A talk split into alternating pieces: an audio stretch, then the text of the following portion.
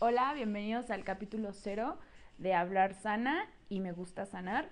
Yo soy Pau Sanz y em, el día de hoy les voy a platicar de un poco de lo que habla este podcast eh, de Hablar Sana y, y por qué este capítulo cero se llama Rockstar. Les voy a hablar un poquito de mí y, de por qué decidí hacer un podcast.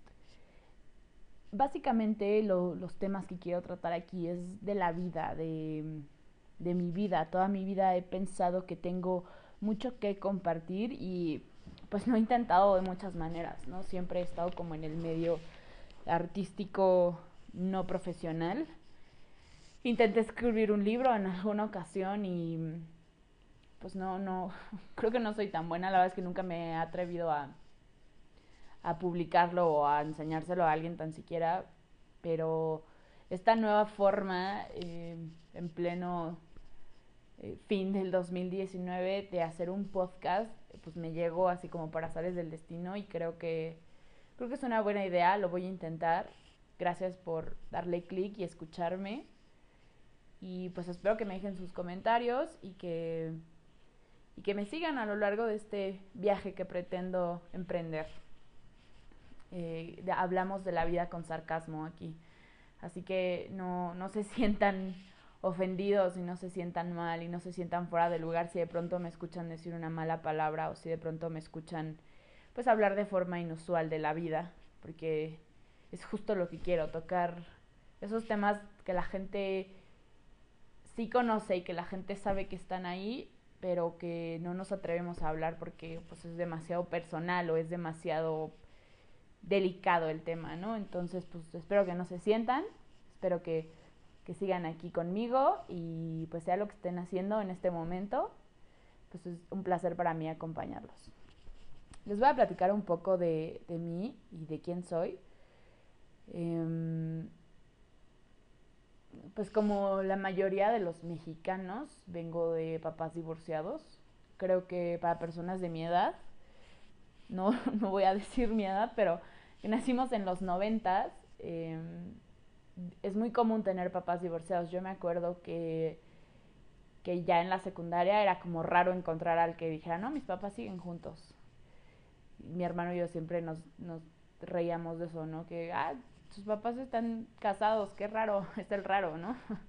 ya todos nuestros amigos eran de papás divorciados o papás separados.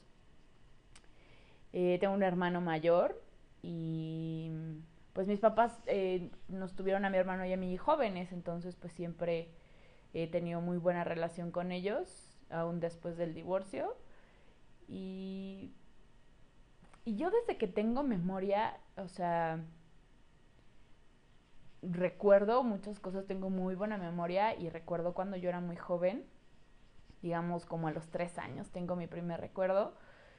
Yo sé que hay gente que recuerda más, más joven, pero bueno, yo me siento bastante conforme con recordar los tres años. Y me acuerdo que siempre he querido ser famosa, siempre he tenido este como impulso de estar en el, en el medio del entretenimiento, en, el medio de la música, de la actuación, bailar, siempre fui de esas niñas que ya sabes, sales de la escuela y tengo teatro a tal hora, tengo ballet a tal hora, tengo tap, tengo canto, tengo piano, tengo, o sea, tenía muchísimas actividades y pues adicional a eso siempre fui muy deportista, siempre pensé que pues otro medio de, llegar a la fama era por medio del deporte, ¿no?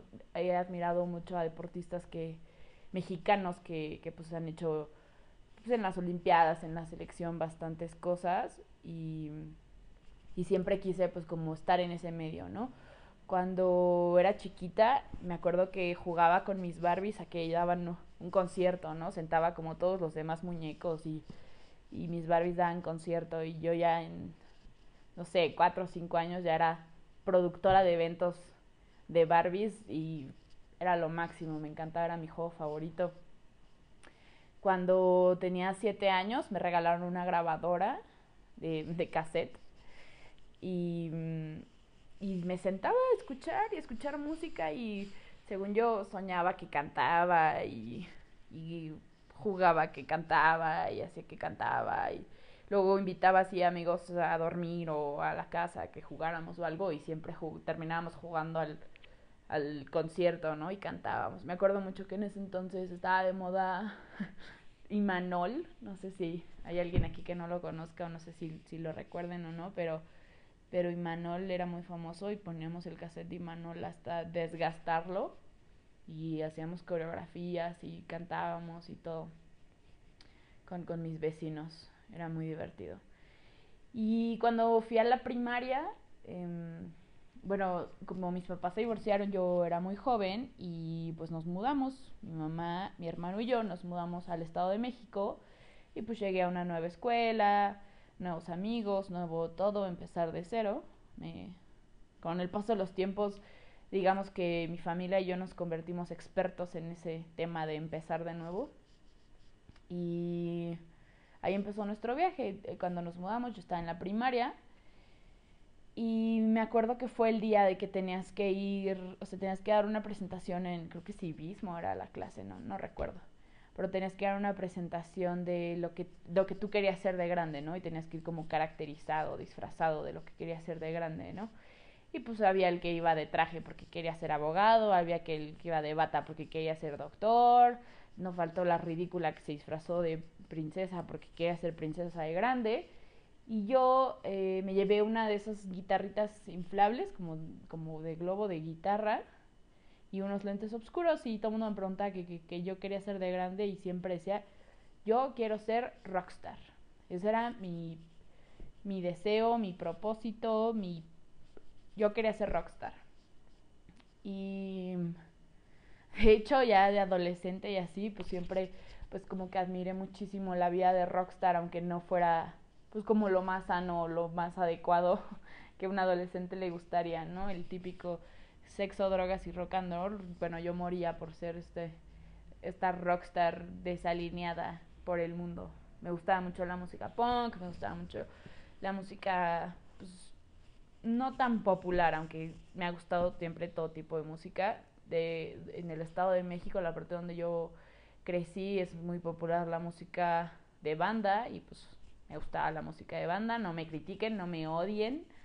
No, no odio ningún género musical, todos los géneros musicales me gustan. Y, mm, y pues sí, siempre fui como muy apegada a la música, ¿no? Y de, desde chiquita, me acuerdo, la escuela a la que fui era muy elitista, era muy... Pues sí, elitista es la palabra. o sea, era claro el la división de clases sociales, ¿no? Eh, las, las niñas ricas, las niñas bonitas, las niñas populares y todas estas niñas pertenecían a un grupo de, de baile que donde pues bailábamos este o sea, se había una competencia con todas las escuelas y así, ¿no? Y entonces precisamente como era muy elitista para pertenecer a este grupo de baile, pues tenías que hacer audiciones, ¿no? Y yo pues sin previo conocimiento a la danza, sin previo conocimiento a nada, porque pues no, todo lo que hacía era soñar, realmente nunca fui a una clase de danza hasta ese momento. Eh, pues fui a la audición, me acuerdo, me acuerdo que mi hermano tenía un disco de música electrónica, pues el disco de música electrónica, pensé los pasos dos, tres semanas antes, ahí medio armé una coreografía con música electrónica y yo dije, pues chingue su madre, estoy lista, vamos a la audición, ¿no? Entonces ahí voy con todas las niñas de la escuela, estaban todas las niñas bonitas, todas las niñas populares y yo, que me sentía como que no pertenecía, pero ni tantito. Y nunca me dio miedo, siempre fue como muy aventada, tocó la que pasábamos así de una por una enfrente de todo el mundo, o sea, como muy intimidante la cosa, sobre todo para tener 11 años, creo. Entonces, pues ya cuando me tocó pasar, pasé me aventé mi coreografía que, que había practicado y logré entrar, logré entrar al grupo de baile y pues me sentía pues súper exclusiva, ¿no? De haber entrado así de, pues por supuesto que estoy aquí, pertenezco y, y cómo de que no, y yo voy a ser rockstar, ¿no? Y ya en las clases y así, o, o, pues preparando las coreografías o lo que fuéramos a presentar para la competencia, me acuerdo que pues la presión fue demasiada, era, no sé, la verdad hasta la fecha no sé si sea yo que fui como muy blandita o realmente era muy pesado el ambiente, pero pues sí yo recuerdo que las maestras eran así de insultarte, de, o sea, imagínate tú 11 años y ahí tu sueño de ser rockstar o ser bailarina profesional y de pronto, ¿qué estás pendeja o qué? ¿Por qué no te sale el paso, no? Y tú así como de, güey, ni mi mamá me habla así, ¿no? Me acuerdo que había, por supuesto, de las que lograron entrar eran pura niña bonita, güerita, perfecta, y había una chava que bailaba muy bien y era como pues medio llenita. Y, la maestra la jodía de, ya no tragues esto y ya no, así, aunque estés gorda, bailas bien. Y yo, güey, eso, no sé, no, no se le dice la gente, ¿no? Entonces, pues llegó un punto en el que le dije a mi mamá, no, la neta es que no, creo que costo-beneficio no, no lo aguanto. Nunca, nunca me ha gustado que me griten, que me traten mal, que me, que me tachen de pendeja. Y, pues cuando yo estoy dando mi mayor esfuerzo, ¿no? Creo que, pues si yo ya a la fecha eh, platicamos de mi personalidad y así, creo que es uno de mis defectos, el hecho de que no, la verdad no aguanto que me traten mal, no aguanto que me, que me hablen feo. Y pues no, no importa cuánto quiera algo, no importa eh, mi papá siempre me, me, friega mucho, ¿no? Con la palabra de ser constante y las cosas constantes. Y, y pues sí, claro que, que puedo ser constante en algo que, que, me gusta, me apasiona y me divierte, pero no voy a hacer algo, no voy a ser constante en algo que me hace sufrir, ¿no? Como, pues voy a trabajar en una oficina donde, pues la neta, el ambiente está horrible y me tratan mal y no me valoran y, no, pero tienes que ser constante, pues no, la neta es que, que yo lo siento, no, no aguanto ese tipo de tratos y pues desde chiquita como que ahí dije, no, esto no es lo mío, no, a mí nadie me va a tratar mal y me salí. Y ahora lo pienso en, retrospectiva y digo, pues igual y el haberme quedado en ese grupo de baile y haberme quedado con este tipo de gente y así me hubiera abierto como un poco de más puertas al mundo de, la farándula que yo quería, al mundo del entretenimiento y pues me salí, tomé, pues tal vez podrías decirlo el camino fácil, y, y no logré mucho. La verdad es que pues eso fue primaria, secundaria. Seguía pues en clases de baile, en clases de teatro. Hice dos que tres obras mm, escolares. Cuando era el bailable en la escuela pues siempre estaba hasta adelante.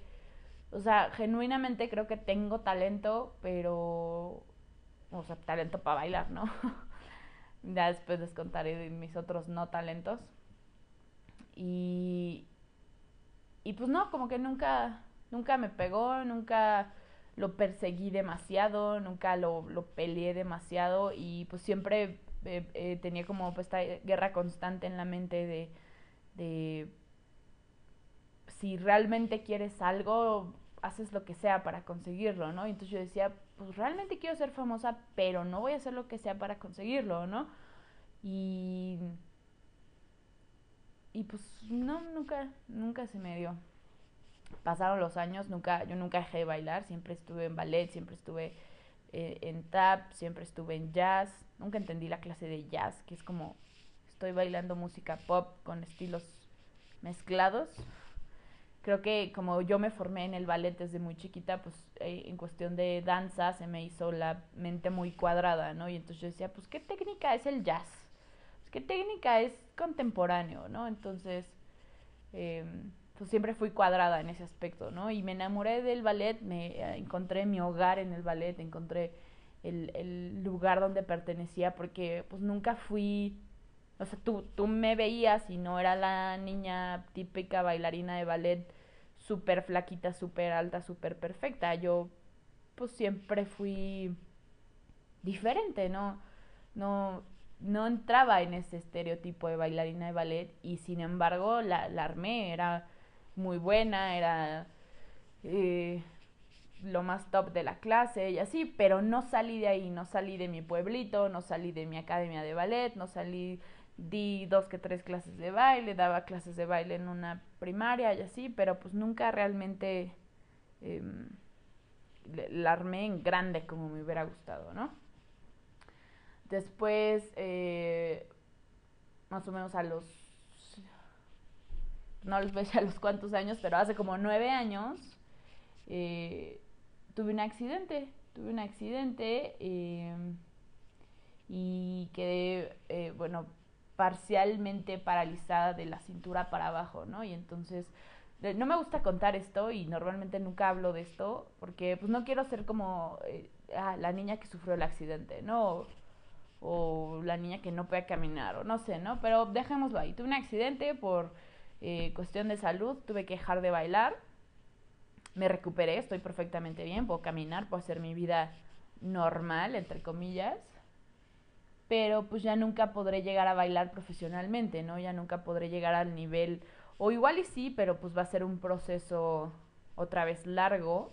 Los que pues, saben el ballet y así, pues empiezas desde los siete años, ¿no? Y si quieres empezar a la mitad de tu vida, pues no, ya se te fue, ¿no? Entonces, pues no, realmente ese sueño de, la danza y del ballet y todo eso, pues ya fue, fue historia para mí.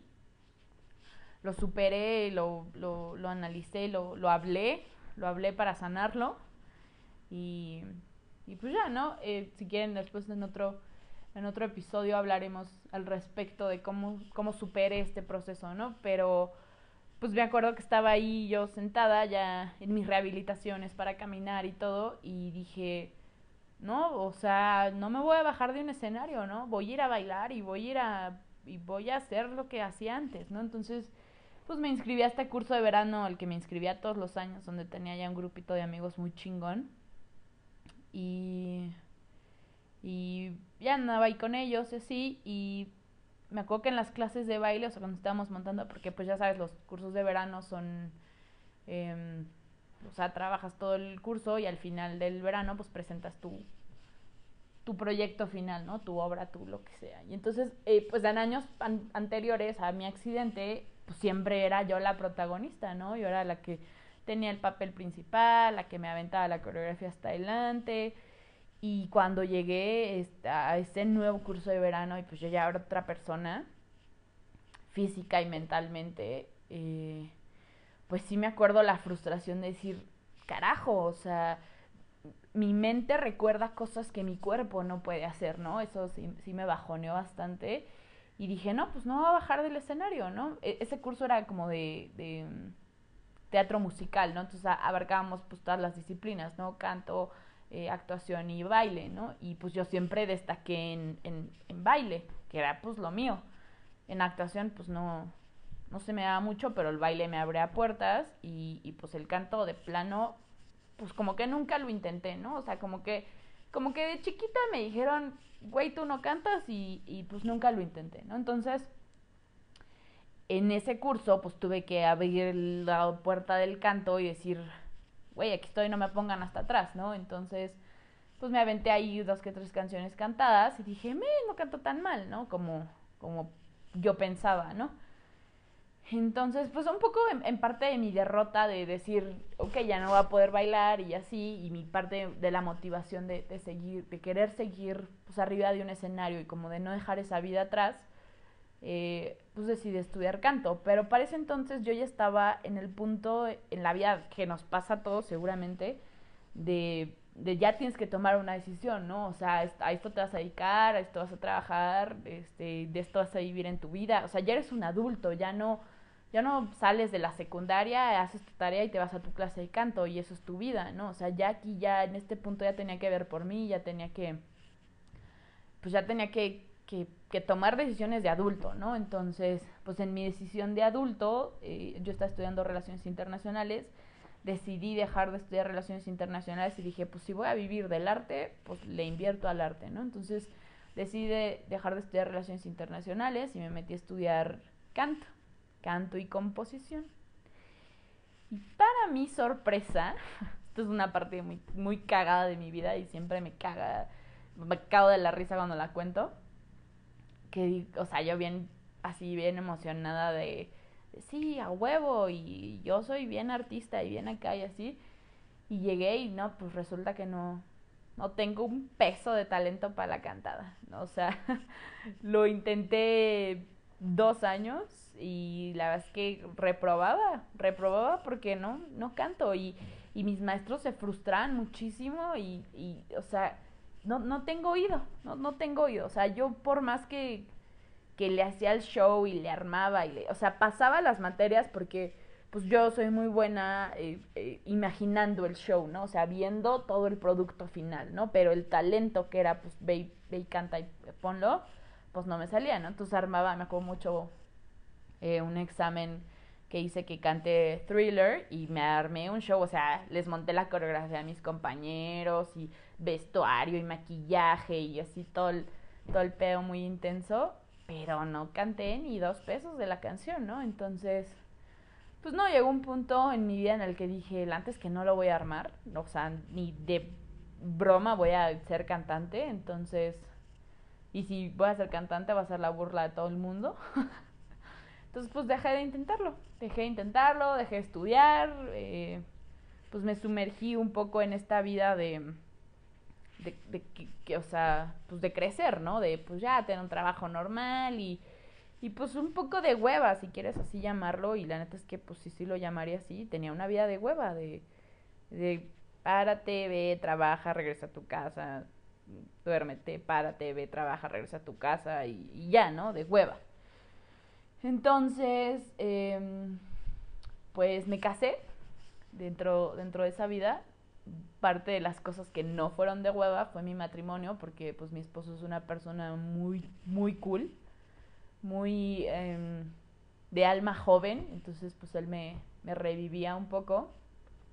Y nos casamos, y dentro de, cuando nos casamos dijimos, ¿qué hacemos aquí, no? En este pueblito donde nos conocimos, donde pues como que no hay mucha oportunidad, donde no hay como pues muchas cosas que hacer, vámonos, ¿no? Y cuando nos casamos, vendimos todas nuestras cosas, así literal nos casamos y en lugar de irnos de luna de miel, nos fuimos a vivir a Cancún. Y ahí en Cancún, pues ya era como, pues ya estamos solos, no tenemos nada, o sea, no tenemos una casa, no tenemos nada, ¿no? O sea, todo lo que hagamos, lo empezamos de cero. Como ya dije, soy una experta en empezar de cero, ¿no? Entonces, antes que nos fue muy bien, conseguí un trabajo. Yo me acuerdo que cuando cuando estábamos en el plan de irnos a ir a Cancún y así, yo dije, pues chingue su madre, trabajamos de lo que sea, ¿no? Y, y dije, bueno, no, no de lo que sea, no quiero ser animadora, ¿no? Yo tenía como este concepto de, de los animadores de los hoteles de, pues, güey, es el trabajo más bajo que puedes tener. Y decía, no, qué oso, no va a ser el payaso de la gente, no, no, no voy a ser animadora, ¿no? Entonces, pues total, llegué a este hotel, muy chingón, la neta, y yo dije, no, pues recepcionista, ¿no? Y hay ventas o no sé, ¿no? Eh, mi papá es hotelero, toda la vida ha sido hotelero, desde que, precisamente como eh, nos tuvo muy joven, pues tuvo que, que armarse la vida en la hotelería, pero pues desde hasta abajo, o sea, mi papá era el, el que te llevaba el café, o sea, el asistente el asistente del asistente y, acabó siendo gerente y así lo más top en hotelería, ¿no? Entonces a mi papá pues le apasiona la hotelería y pues tenía yo cierto conocimiento de la hotelería y yo pues ventas, ¿no? O, recepcionista o así, ¿no? Y pues ya ves que te hacen así como varios exámenes, no sé qué, y entonces me dice la chava de recursos humanos, no, pues la neta, a ti te queda de animadora, o sea, por tu personalidad y por lo que me cuentas, te queda el puesto de animadora. Y yo, pues a ver cuánto gana el animador, ¿no?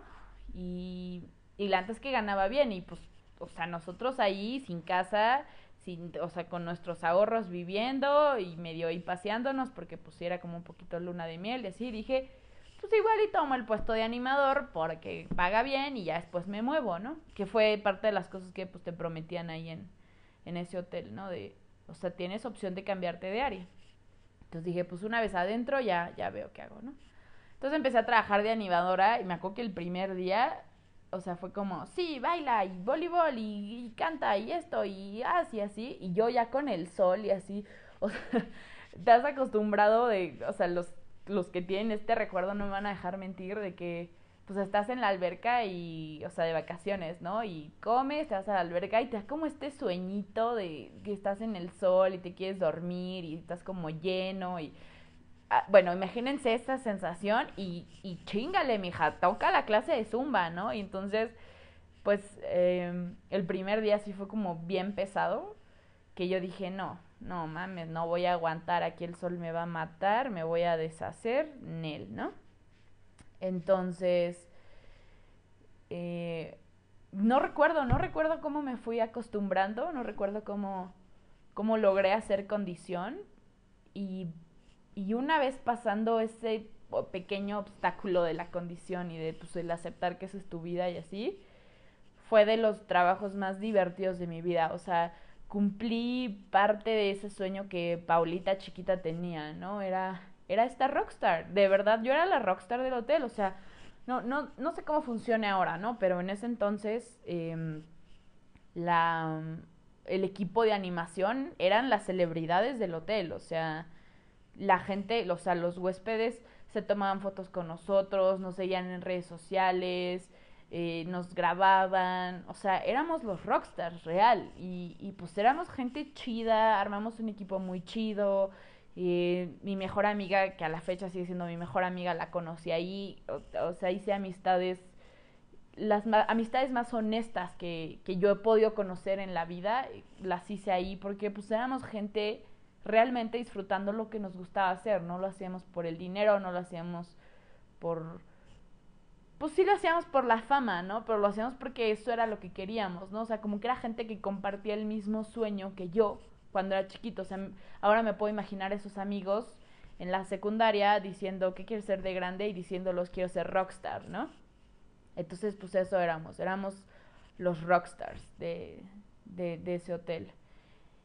Y, y hasta que me di cuenta, o sea, ya, pues ya en mi vida de adulta y ya, ya, ya no adolescente y ya no, pues no pensando que la vida de rockstar era lo máximo, pues me di cuenta que era un poco cansado, ¿no? Que ese poco estilo, que un poco el estilo de vida que estaba llevando, pues me estaba un poco alejando de, de mi matrimonio, de, de, pues, no sé, otras personas, pues literal, una vida de rockstar, ¿no? De no dormir, de andar en la fiesta, de andar en el sol, de andar, o sea, todo en un ambiente muy sano, o sea, no, no, no caíamos tan, tan, tanto en lo insano, pero a fin de cuentas, pues vida de rockstar, ¿no? O sea, no dormíamos, me acuerdo que de los últimos días que estaba mi mejor amiga allá, porque ella se regresó a México, o sea, no dormí como en cinco días, de que era trabaja, sal, vete a la fiesta, no duermas, regrésate, cámbiate, trabaja, fiesta en el trabajo, por supuesto, y, o sea,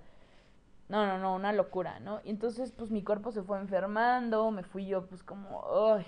¿no? Y, y renuncié, una vez más renuncié a esa vida de rockstar y y ya decidimos, mi esposo y yo, pues por otras eh, situaciones, regresarnos a México. Llevamos una vida normal, ahí conseguí un trabajo súper godín. Y pues ya andaba yo godineando la vida más normal y, volví a ser esta persona otra vez. No quisiera ser de, o sea, no quisiera decir de hueva, porque pues ya no estaba tan de hueva, ya había tenido como ya una pequeña probadita de, de lo que era la vida pues más chingona y la vida más parecida a lo que yo quería. Pero pues aún así era una vida como muy normal, ¿no? Y yo nunca fui muy normal, ¿no? Dentro de, de todos estos años que estudié canto y luego que me fui a trabajar de animadora y así, pues siempre llevé un look anormal, ¿no? Ya sabes, este, media cabeza rapada, el pelo de mil colores, azul, morado, rojo, verde, violeta. Eh, nunca, nunca fui, eh, o sea, persona normal, ¿no? Piercings en la cara, tatuajes, etcétera, ¿no? Y, y cuando llegué pues a esta vida Godín, pues pelo normal, o sea, tenía macota en el pelo rapado, ¿no? Y pues me lo dejé crecer, pues quítate los piercings, digo, mis tatuajes no están así como muy hardcore, entonces pues no tenía mucha bronca, mi, mi oficina era bastante millennial al respecto, estaba chido. Pero pues un poco más normal, ¿no? Un poco más alejado de, de lo que fui. Y entonces pues como que siempre tuve este recuerdo de, pues, güey, yo era otra persona, ¿no? Y, y, no es que esté inconforme con lo que soy, y no es que esté inconforme con, con lo que me he convertido, pero pues siempre te queda este recuerdo de la persona que fuiste, ¿no? Seguro a muchos de ustedes les ha pasado y, y no lo hablan y no lo dicen de... No me desagrada la persona que soy ahora, pero, pero extraño a la persona que era antes, ¿no? Debe haber algo en medio. Y no sé si, si haya alguien allá afuera que se sienta como yo, como un poco dividida, no un poco, o sea, bastante dividida entre, entre esos dos mundos, ¿no? Porque, pues si lo traemos un poco a mi educación y a mis papás y así, pues mi papá es muy, pues como muy correcto, ¿no? Muy lo que se debe hacer en la vida, ¿no? Lo que, lo el propósito de un ser humano es crecer, estudiar, ser constante en tus estudios, ser constante en tu chamba y ten una casa digna donde vivir y ten un coche y, vístete eh, educadamente y así, ¿no? Y mi papá es como muy, muy empresario, ¿no? Y mi mamá es todo lo contrario, mi mamá es pues súper hippie, este, casi nunca la encuentras porque pues o anda meditando o anda en retiros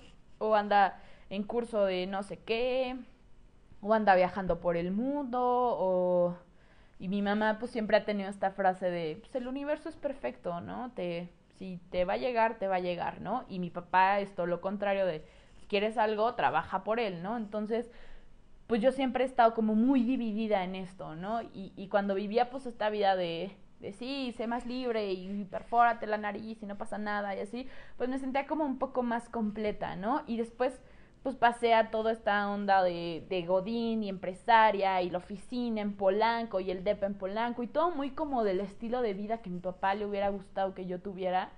Y me sentía muy feliz, estaba realmente muy completa, pero pues siempre dividida en esta en estos dos, em, en estos dos mundos, ¿no? Y, y, me gustaría, me gustaría hablando, eh, sanar esta parte, ¿no? Encontrar esa parte de en medio de, de quién soy, ¿no? Y, y, si tú me estás escuchando y, y, sientes lo mismo de repente en tu vida, eh, no necesariamente porque tus papás sean de una forma u otra, pero pues porque tienes dos ideas diferentes que no van para nada, pero tú eres esas dos ideas, eh, pues escríbeme, nos podemos ayudar mutuamente, ¿no? Yo contándote mi historia, tú contándome tu historia y, y entendamos, ¿no? Hablemos esta parte que somos y no porque me ha pasado mucho que dentro de mis dos ámbitos, por ejemplo, en la oficina, ¿no?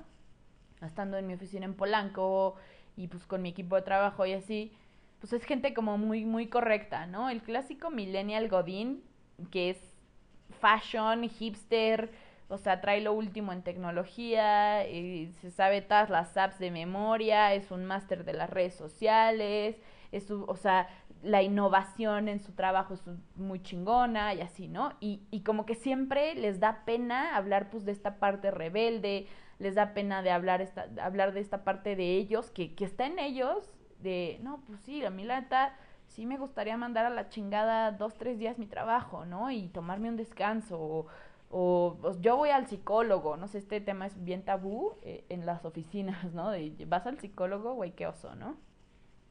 Y al contrario, en, en todos los cursos y retiros y, ondas de meditación y espiritual que pues he tomado con mi mamá y así, siempre está la persona como que, o sea, te pasa, ¿no? Estás en el grupo y, y, y ves a la super hippie, a la vegana, al, al este güey que hace música y de eso vive, a la que hace joyería y de eso vive y así, y no falta la que la o el que se siente godín y, y como que se siente fuera del lugar, ¿no? Y entonces como que, o sea, quiere entrar en el mundo acá de los hippies y de los espirituales y de la meditación y de los yogis y, y se siente como rechazada, ¿no? Como que, como que dice, no, pues es que yo la pertenezco a una oficina, pero se siente a gusto ahí, ¿no? Entonces, si eres de estas personas que se siente dividida, háblalo, hablar sana y pues encuentra algo en medio, encuentra algo,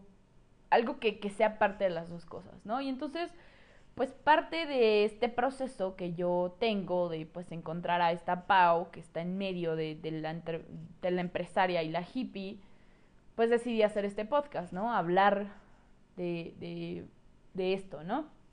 Es un poco pues empresario, de, pues estoy armando una actividad, que, un proyecto que, que, que quiero sacar al mundo y la parte pues hippie, ¿no? De pues quiero ser una rockstar, ¿no? Y la verdad es que me gusta hablar, me gusta hablar eh, siempre en las reuniones, en las fiestas, en las paradas del camión, yo soy la persona que acaba hablando, acaba, acaba hablando de su vida, acaba medio terapeándote, eh, la gente que me conoce pues puede saber, o sea, seguro ya saben muchas cosas de mi vida porque me gusta hablar, ¿no? Entonces, pues creo que este formato eh, en pleno 2019 me, me cae como anillo al dedo, ¿no? O sea, habla de tu vida, compártelo al mundo y en el proceso ayuda a la gente, en el proceso entretén a la gente, ¿no? Eh, en esta parte cagada de, de, de, la vida, ¿no? O sea,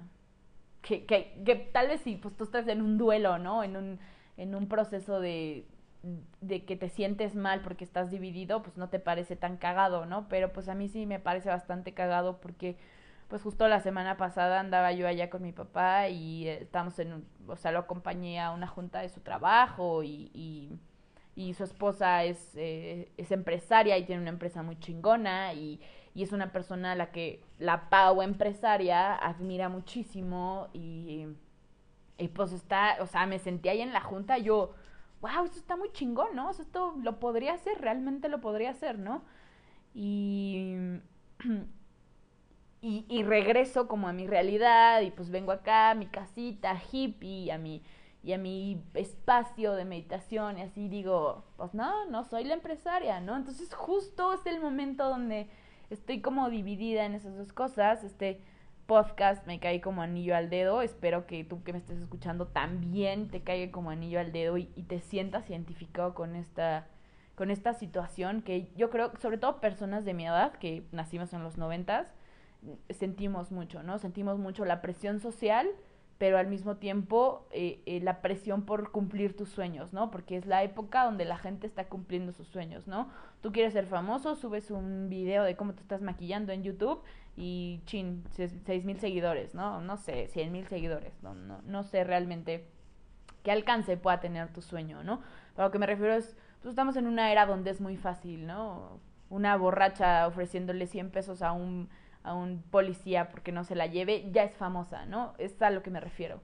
Entonces, pues aquí estoy intentándolo, metiéndome, y diciéndome a mí misma y a la Paulita chiquita, si quieres algo, ¿Estás dispuesto a hacer lo que sea por conseguirlo? Sí, pero con mis propias reglas, con mi propio canal, con mis propios podcasts, con mis propios temas y con las cosas que yo traigo aquí en el corazón y que les quiero compartir y, y, que quiero hablar. O sea, igual y nadie me va a escuchar, igual este podcast nada más lo va a escuchar mi mamá.